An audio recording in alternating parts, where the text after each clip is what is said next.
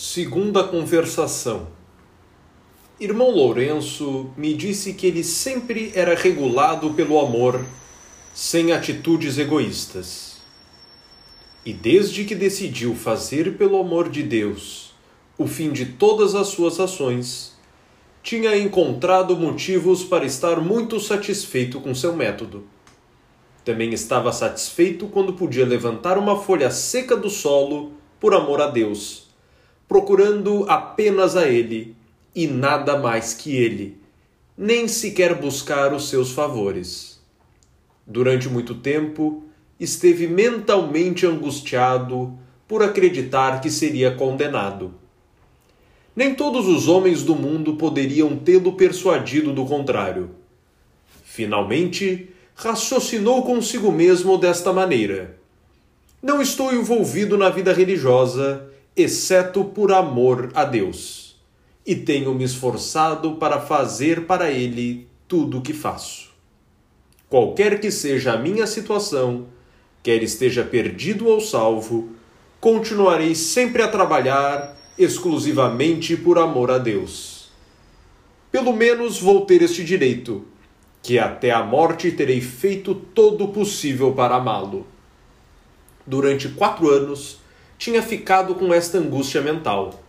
E durante este tempo tinha sofrido muito. No entanto, desde aquele tempo havia vivido em uma liberdade perfeita e contínua alegria. Colocou seus pecados diante de Deus, tal como eram, para dizer que não merecia seus favores, mas sabia que Deus iria continuar outorgando seus favores abundantemente. Irmão Lourenço disse que, a fim de formar o hábito de conversar com Deus continuamente e de lhe mencionar tudo o que fazemos, a princípio temos de dedicar-nos a ele com algum esforço. Mas depois de um pequeno período, deveríamos encontrar que o seu amor nos move a fazê-lo internamente, sem qualquer dificuldade. Ele esperava que, depois dos dias agradáveis que Deus concedeu-lhe, teria um tempo de dor e sofrimento.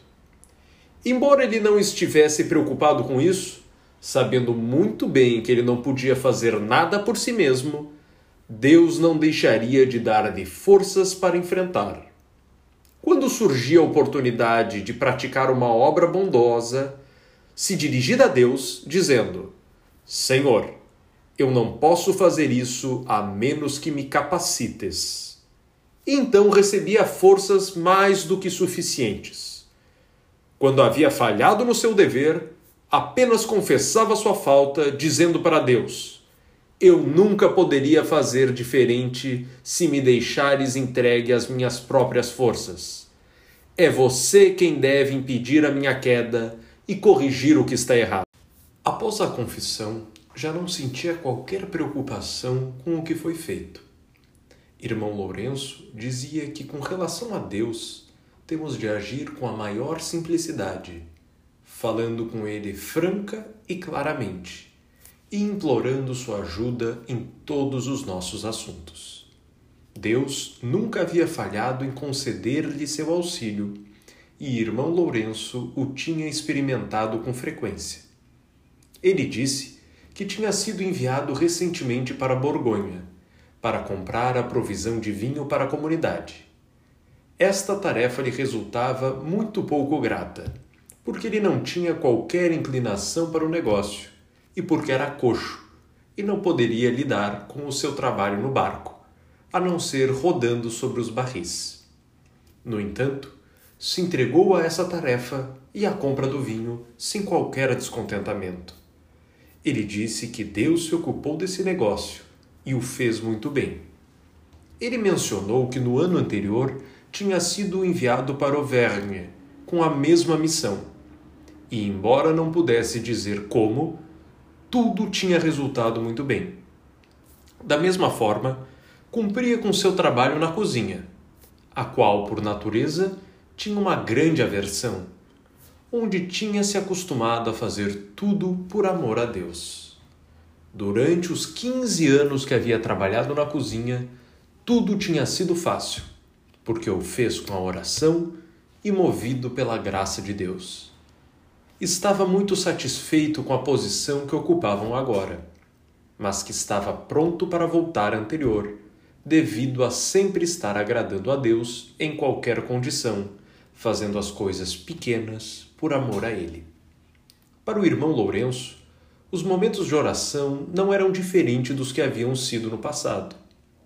Retirava-se para orar de acordo com as diretrizes do seu superior, mas não queria esse tipo de retiro nem o solicitava, porque nem o maior trabalho lhe distraía da presença de Deus. Porque conhecia sua obrigação de amar Deus em todas as coisas. Como ele havia se esforçado para fazê-lo assim, não necessitava que um diretor espiritual lhe desse uma ordem, mas sim que necessitava de um confessor para lhe absolver dos pecados. Ele disse que era muito sensível com suas faltas. Elas não o desanimavam. As confessava a Deus sem dar nenhuma desculpa. Quando fazia com toda a paz, restabelecia a sua habitual prática de amor e de adoração Irmão Lourenço não consultava ninguém sobre suas inquietudes mentais. Pela luz que lhe dava a fé, ele sabia que Deus estava presente. Então lutava consigo mesmo, tratando de dirigir todas as suas ações para ele. Tudo o fazia movido pelo desejo de agradar a Deus, aceitando os resultados que se produziam. Ele disse que os pensamentos inúteis arruinam tudo, que as dores começam aí. Assim que percebemos a sua impertinência, devemos rejeitá-los e voltar à nossa comunhão com Deus. No começo, frequentemente, havia gasto seu tempo de oração rejeitando pensamentos erráticos e voltando a cair neles. Nunca tinha regulado sua devoção por certos métodos como fazem alguns.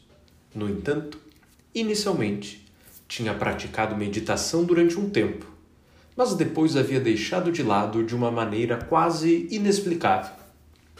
Irmão Lourenço enfatizava que todas as mortificações corporais e outros exercícios eram inúteis, a menos que servissem para unir-se com Deus através do amor. Havia considerado bem isto. Constatou que o caminho mais curto para ir diretamente a Deus era exercitando o amor continuamente, através de um exercício contínuo de amor e fazendo todas as coisas por amor a Ele. Ele notou que havia uma grande diferença entre os atos do intelecto e os da vontade. Os atos do intelecto eram comparativamente de pouco valor. Os atos da vontade eram todos importantes. Nosso único dever é o de amar a Deus e deleitar-nos nele. Nenhum tipo de mortificação pode excluir um único pecado, se invalida o amor de Deus. Em vez disso, e sem nenhuma ansiedade, devemos esperar o perdão de nossos pecados que provém do sangue de Jesus Cristo apenas esforçando-se para amá-lo com todo o nosso coração. Ele observou que Deus parecia ter concedido os maiores favores aos maiores pecadores, como se fossem monumentos comemorativos de sua misericórdia. Irmão Lourenço disse que as maiores dores ou prazeres deste mundo não podiam ser comparados com aqueles que ele havia experimentado nesse estado espiritual. Como resultado de tudo isto, só desejava uma coisa: não ofender a Deus. Ele disse que não carregava nenhuma culpa. Quando falho nos meus deveres, reconheço rapidamente, dizendo: Estou habituado a fazê-lo assim. Nunca poderei mudar por mim mesmo. E se não falho, então dou graças a Deus, reconhecendo que isto vem de Deus.